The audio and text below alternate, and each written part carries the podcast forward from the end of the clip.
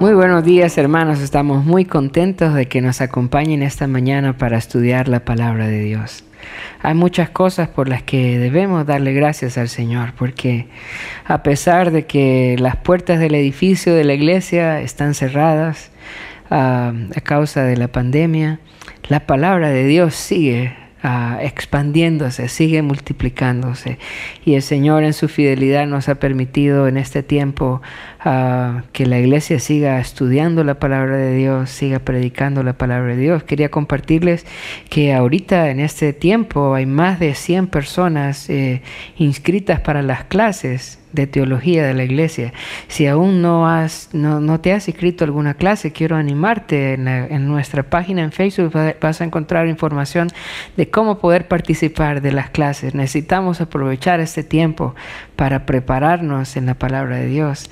También quería comentarte que los views de la predicación del domingo han, se han multiplicado cuatro veces a lo que eh, se, a las vistas que habían antes de la pandemia. Así que la palabra de Dios en medio de todo esto se ha multiplicado y más personas están escuchando ahora la palabra de Dios. Dios está cumpliendo sus propósitos en medio de este tiempo que de pronto para algunos ha sido difícil. El Señor está cumpliendo sus propósitos. El Señor está permitiendo que su palabra sea predicada y damos gracias al Señor. Por eso el Señor es fiel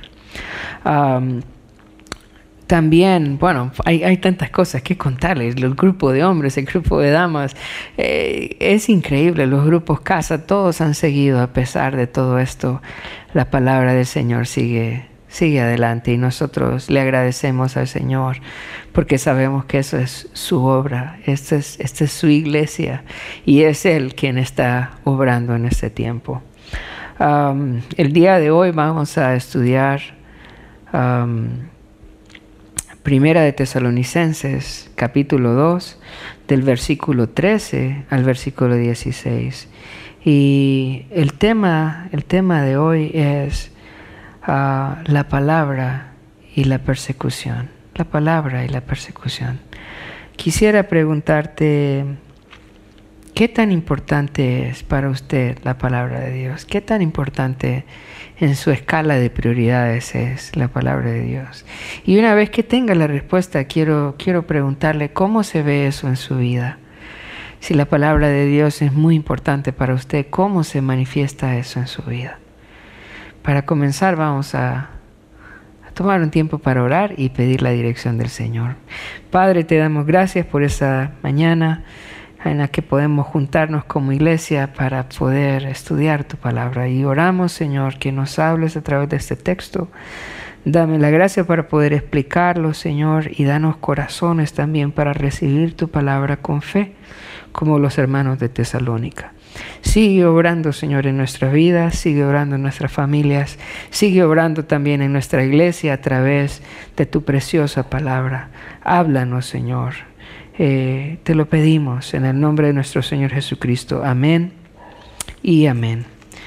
Entonces vamos a ir, vamos a abrir nuestras Biblias y vamos a ir al libro de Primera Tesalonicenses, capítulo 2, versículo 13. Voy a leerlo. Dice así: Por lo cual también nosotros, sin cesar, ah, damos ah, gracias a Dios de que cuando recibiste la palabra de Dios que oíste de nosotros, la recibiste no como palabra de hombres, sino según es en verdad la palabra de Dios, la cual actúa en vosotros, los creyentes. El versículo 13 comienza, diciendo um, que ellos daban gracias a Dios. De que cuando recibieron la palabra de Dios, ellos la, recibieron no como palabra de hombres, sino como palabra de Dios. En el capítulo 1 Pablo también da gracias porque podía ver en la iglesia de Tesalónica la fe, el amor y la esperanza, y que estas eran evidencias de elegidos de Dios. Y ahora nuevamente está dando gracias porque ellos recibieron la palabra no como palabra de hombre, sino como palabra de Dios. Ahora, ¿por qué? Porque Pablo da gracias a Dios. Y la razón sin duda es porque Pablo entendía que lo que había pasado era un milagro, era algo sobrenatural, que la única forma por la cual una persona podría ah, recibir el mensaje de ellos como de parte de Dios era por la misma obra del Señor, era un milagro del Señor. Ah, sin duda la predicación siempre debe ir acompañada por la oración algo que, uno puede ver a lo largo de las cartas de Pablo es que él pide que oren por él para que cuando él predique la palabra él pueda hacerlo con denuedo. Es la oración que lleva a la predicación a, a ser efectiva. Y Pablo ahora está dando gracias a Dios. Sin duda ellos habían estado orando por la predicación en Tesalónica y habían visto la respuesta a la oración como a través de la fe que había venido a la vida de la gente de Tesalónica. Entonces la predicación es una obra de Dios que debe hacerse por medio de la oración. En medio de la oración debemos de estar orando cada vez que se predica la palabra, ¿Por qué? Porque la palabra solo es recibida por medio de la obra de Dios. Dios tiene que obrar en las personas para que puedan escuchar el mensaje y también para que puedan entender el mensaje. Así que Pablo da gracias al Señor, entendiendo que era el Señor que había obrado en la vida de los hermanos en Tesalónica. Dice que cuando recibiste la palabra de Dios, que oíste de nosotros. La palabra de Dios llega a las personas ah, de manera Ah, por un lado de manera sobrenatural porque es Dios quien abre los corazones para que escuchen la palabra, pero también la palabra de Dios llega a los hermanos por medio de la predicación del siervo de Dios o de los siervos de Dios. La palabra de Dios no llega directamente hacia la gente o hacia los oyentes, debe ser predicada. Por eso Pablo dice, la palabra de Dios que oyeron de nosotros. No hay forma en que la gente pueda recibir la palabra sino solo a través de la predicación. Pablo entendía la importancia de la predicación y por eso él no cesaba de predicar la palabra de Dios y los hermanos que estaban con él predicaban la palabra de Dios. En Romanos capítulo 10 ah, el apóstol Pablo también nos pregunta y nos dice, ¿y cómo oirán si nadie les predica. Es necesario que nosotros como creyentes prediquemos la palabra de Dios. Sabemos que Dios quien obra en las personas a través de la predicación, pero la gente nunca va a conocer a Dios si nosotros no llevamos el mensaje. Ahora, luego sigue diciendo el pasaje, dice, la recibiste no como palabra de hombres, sino según es en verdad la palabra de Dios. Por un lado, la palabra de Dios debe ser predicada en oración, siempre.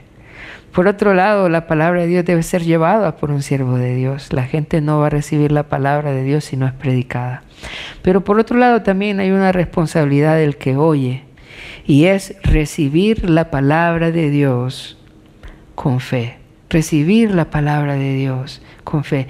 Y los hermanos en Tesalónica recibieron la palabra de Dios no como si fuese de hombres, sino como la palabra de Dios es en verdad, que es la palabra de Dios, sino como la palabra de Dios.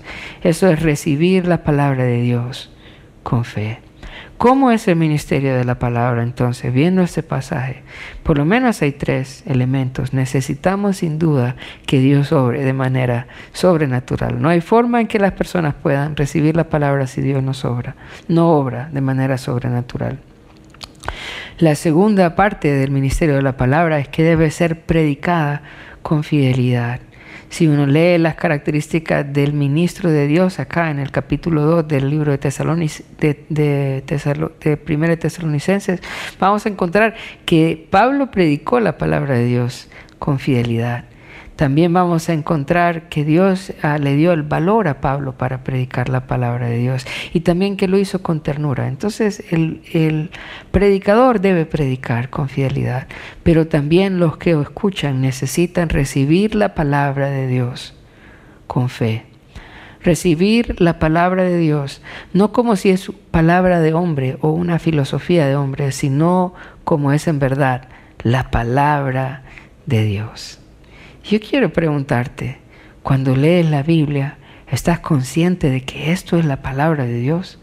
Cuando escuchas un mensaje ah, que viene de la escritura, estás consciente que es Dios que te está hablando. Esto es importante en el ministerio de la palabra. Para poder recibir la palabra, para poder creer en la palabra, yo necesito ah, recibirla con fe, creyendo que es Dios quien me está hablando a mí. Ahora, cuando Dios obra, cuando el predicador lleva la palabra de Dios, cuando se recibe la palabra de Dios con fe, debemos estar seguros que la palabra de Dios va a obrar. Eso es lo que dice el pasaje al final. Ah, dice, la cual actúa en vosotros los creyentes. Esa palabra actúa viene de la misma palabra energía.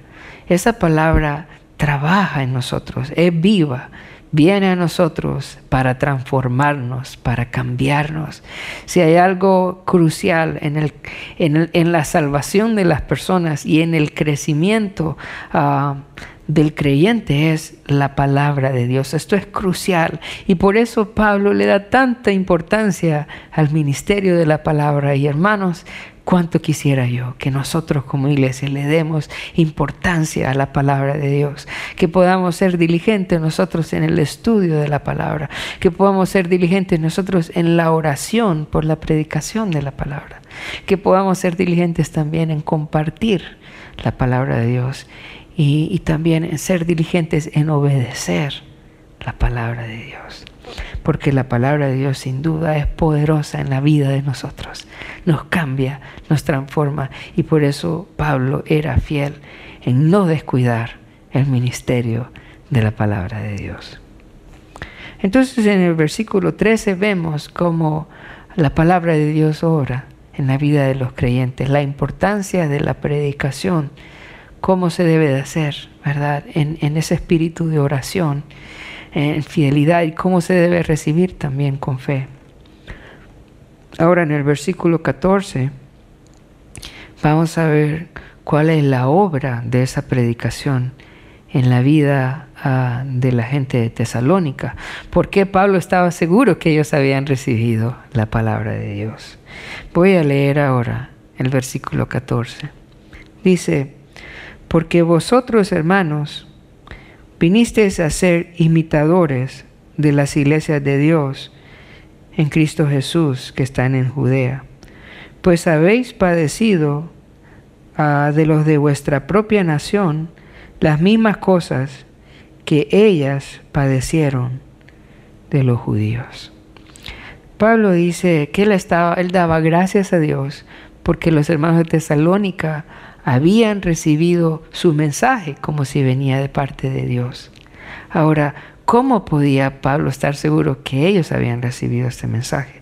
Dice, porque vosotros hermanos vinisteis a ser imitadores.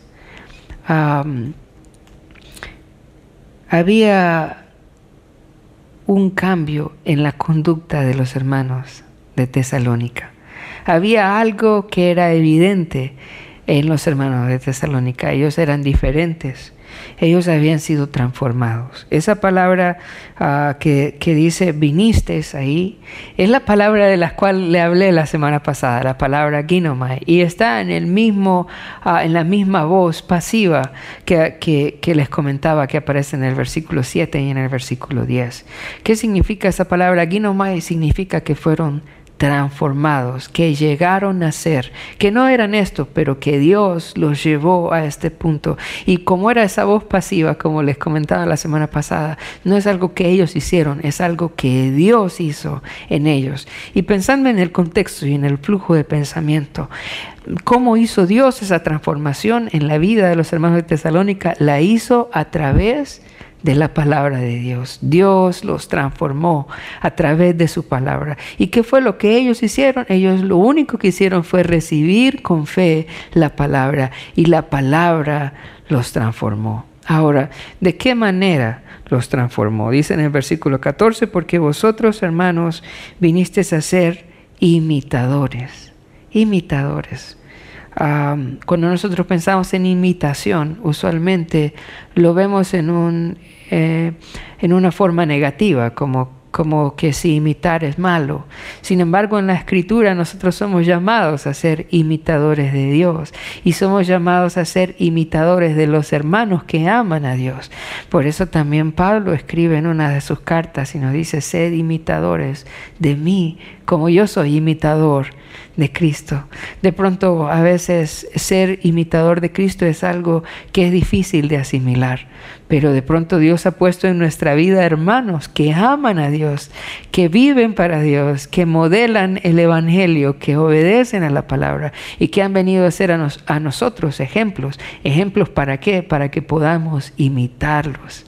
Y por eso Pablo dice acá, vosotros vinisteis a ser imitadores, imitadores, en un sentido positivo, como algo bueno. Ustedes fueron transformados y ahora se parecen a, y vamos a ver a quién se parece.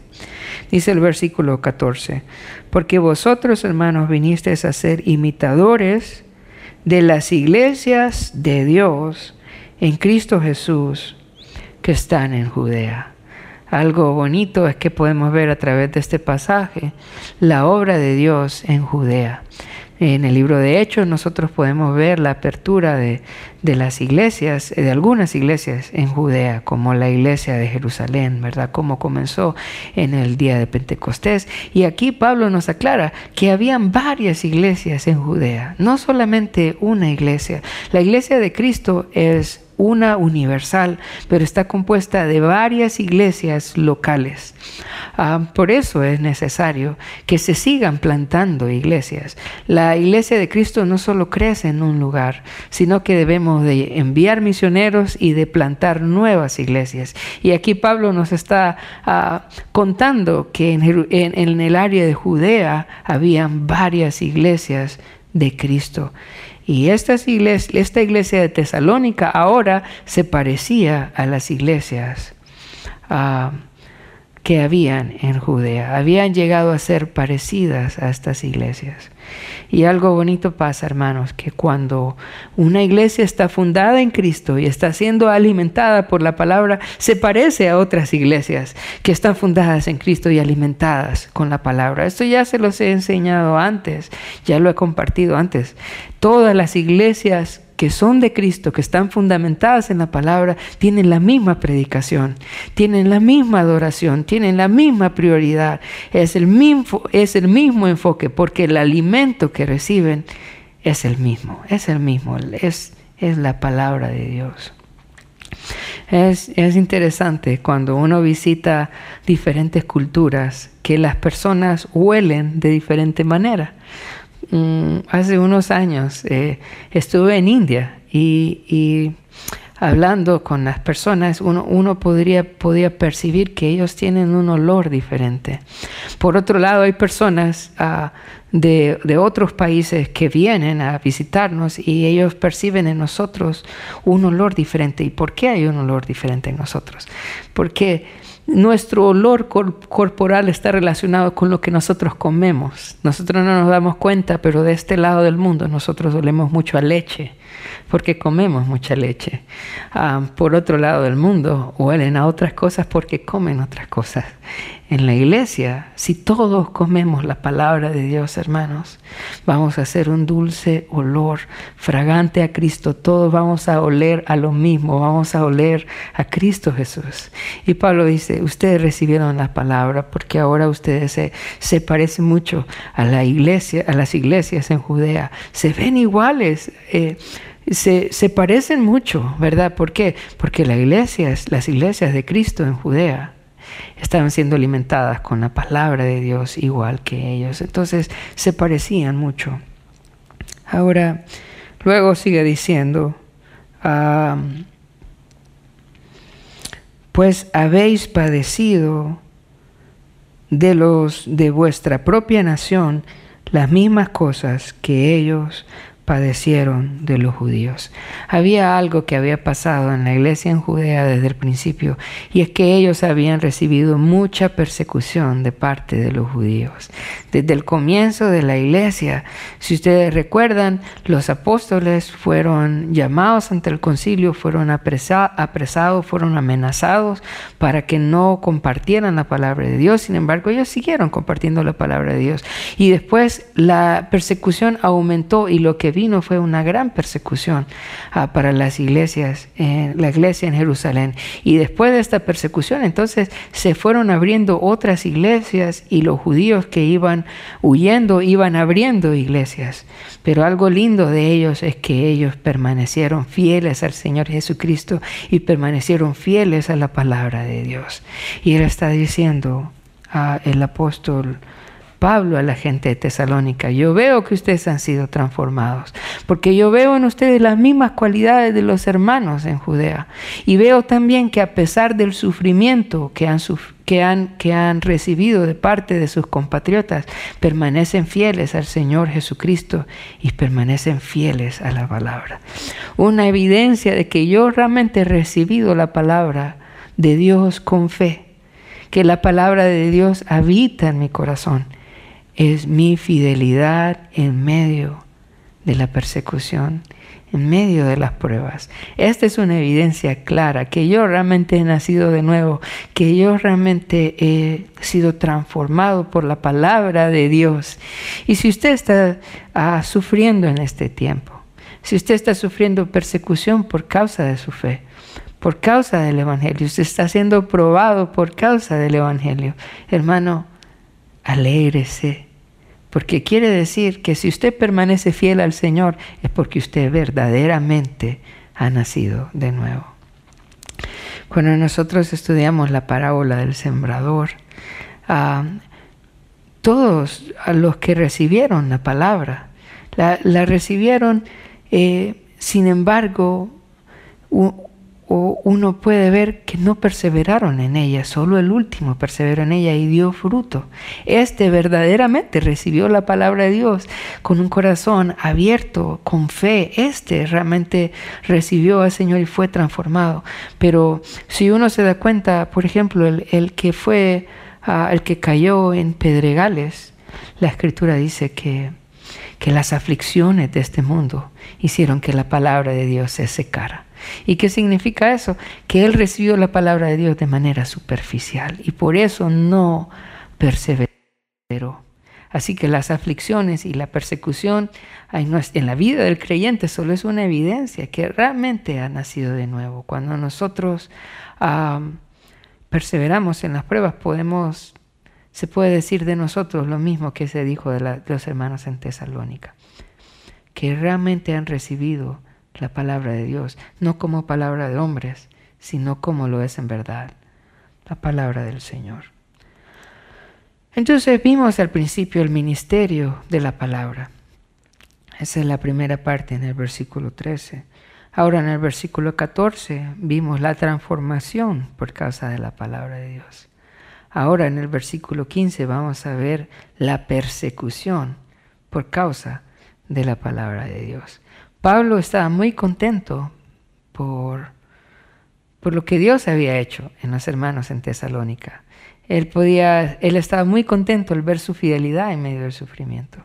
Pero por otro lado también, él estaba muy triste por, por la actitud de, de, los judíos en cuanto a la palabra, que hacen un contraste claro en cuanto, en cuanto a la actitud que tenía la gente de Tesalónica. Los judíos se habían en este momento opuesto a la palabra de Dios. Y, Pablo habla de eso en el versículo 15 y en el versículo 16.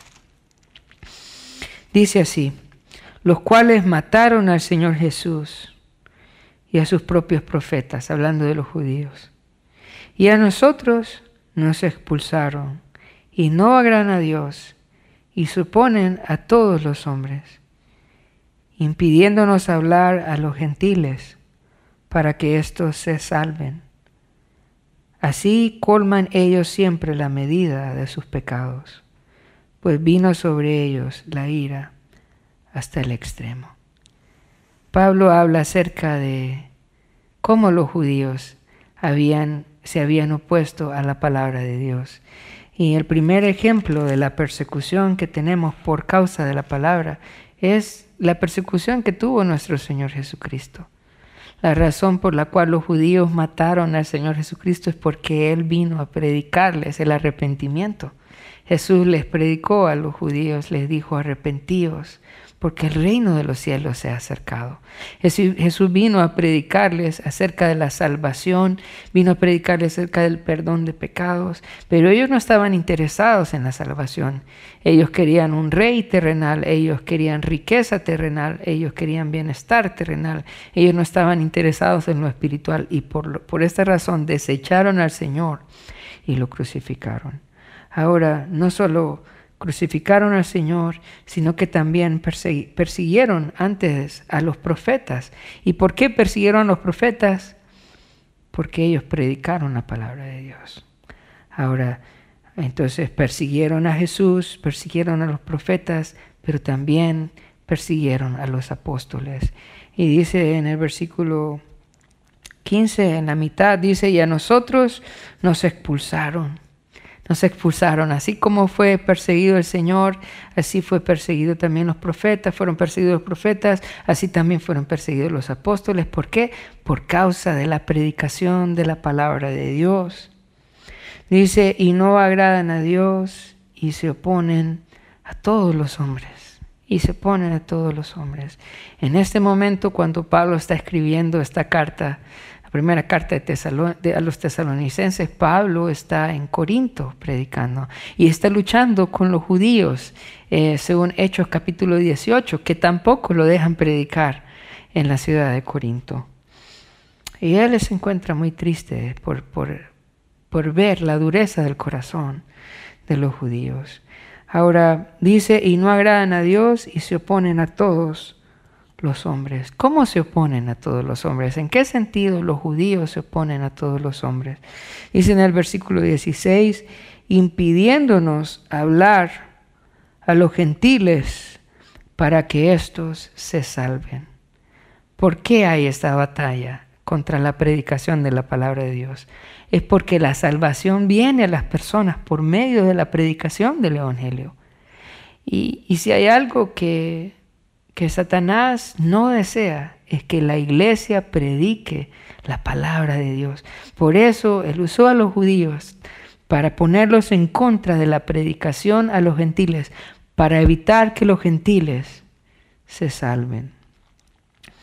Pablo dice, así colman ellos siempre la medida de sus pecados, pues vino sobre ellos la ira hasta el extremo aunque uno pudiese leer estos pasajes como si Pablo estuviese enojado con los judíos, la verdad creo que una forma diferente o más ah, correcta de verlo es, es con dolor, es con dolor.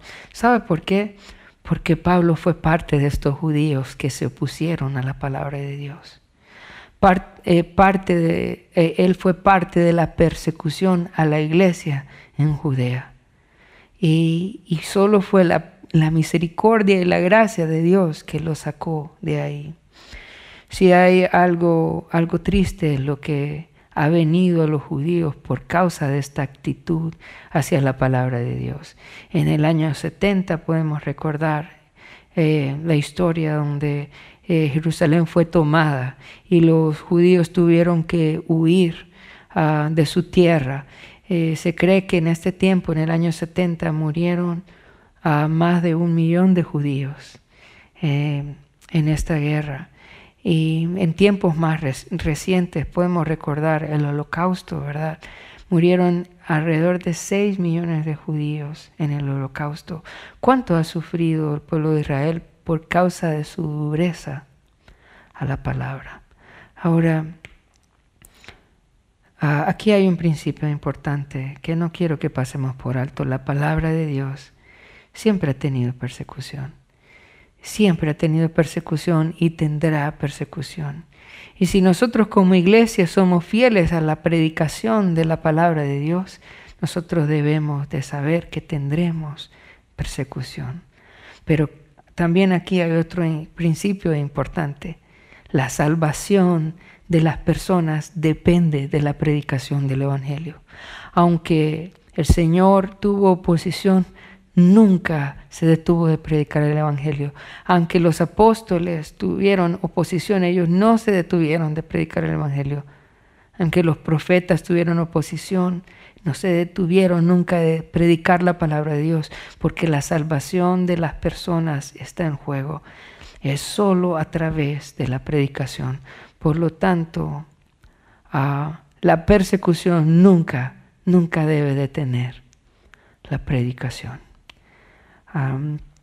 ahora hay una palabra de esperanza en cuanto a los judíos, porque aunque ellos cerraron su corazón, a la predicación de la palabra de Dios, al Evangelio. Ellos han cerrado su corazón. y, a causa de su dureza también han sufrido mucho en la historia. Hay una palabra también de esperanza para ellos y, se encuentra en el, en el libro de Romanos. Quisiera poder compartirla con ustedes porque de pronto nos, nos ayuda a entender cuál debe ser nuestro sentir hacia, hacia los judíos que se han endurecido. Me gustaría que leyéramos Romanos capítulo 11, versículo 25. Dice, porque no quiero, hermanos, que ignoréis este misterio, para que no seáis arrogantes en cuanto a, vuestro, a, vosotros mismos, que ha acontecido a, a Israel endurecimiento en parte, hasta que haya entrado la plenitud de los gentiles. Versículo 26 dice, y luego todo Israel será salvo, como está escrito, vendrá de Sión el libertador, que apartará de Jacob la impiedad.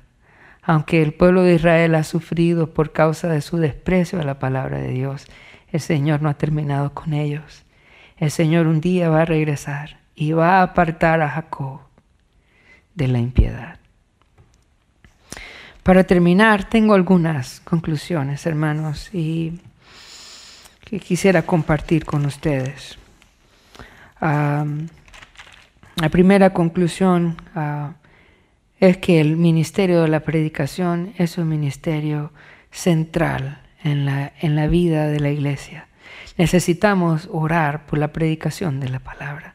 Que no nos cansemos nunca de, estudiar la palabra, que no nos cansemos nunca de meditar en ella, que no nos cansemos nunca de, de predicar la palabra a otros y también que no nos cansemos nunca de recibir la palabra de Dios. Segunda conclusión es, nada va a transformar nuestra vida como la palabra de Dios. Por lo tanto, nosotros necesitamos esforzarnos cada día por seguir conociendo la palabra de Dios, ¿Cuánto, cuánto debemos meditar la palabra de Dios? La palabra, de, el, Señor le escribe a, a Josué y le dice, nunca se apartará de tu boca este libro de la ley, sino que de día y de noche meditarás en él. Debemos de permanecer nosotros en la palabra de Dios porque nada va a transformar nuestra vida más que la palabra de Dios. Y la última, debemos recordar que el ministerio de la palabra siempre va a tener oposición que el ministerio de la palabra siempre va a ser bajo mucho sufrimiento, bajo mucha oposición. Pero hermanos, la oposición nunca detuvo a los profetas de predicar la palabra de Dios. Nunca detuvo a nuestro Señor Jesucristo de predicar la palabra de Dios. Nunca detuvo a los apóstoles de predicar la palabra de Dios. Por lo tanto, no deje que nada lo detenga a usted de predicar la palabra de Dios. Recuerde que la única forma en eh, como las personas van a recibir la salvación es solo a través de la predicación de la palabra de Dios. Vamos a orar. Señor, te damos gracias por ese estudio de tu palabra. Te ruego, Señor, que podamos darle importancia a la palabra. Que podamos, Señor, entender que la iglesia crece, se edifica, Señor, que las personas se salvan que las personas son transformadas solo a través de la palabra de Dios. Señor, que la oposición no nos detenga. Señor, que los obstáculos no nos detengan, Señor, que nada nos detenga de predicar la palabra de Dios a los demás. de ser transformados por la palabra de Dios, Señor, que podamos ser fieles hasta tu venida. Y oramos también por el pueblo de Israel que ha endurecido a su corazón a tu palabra. Que en tu misericordia, Señor, que en tu venida apartes a Jacob de la impiedad y que traigas a tu pueblo, Señor, los hijos de Abraham, al conocimiento tuyo y que puedan alcanzar la salvación. Te lo pedimos en el nombre de Jesús. Amén y amén.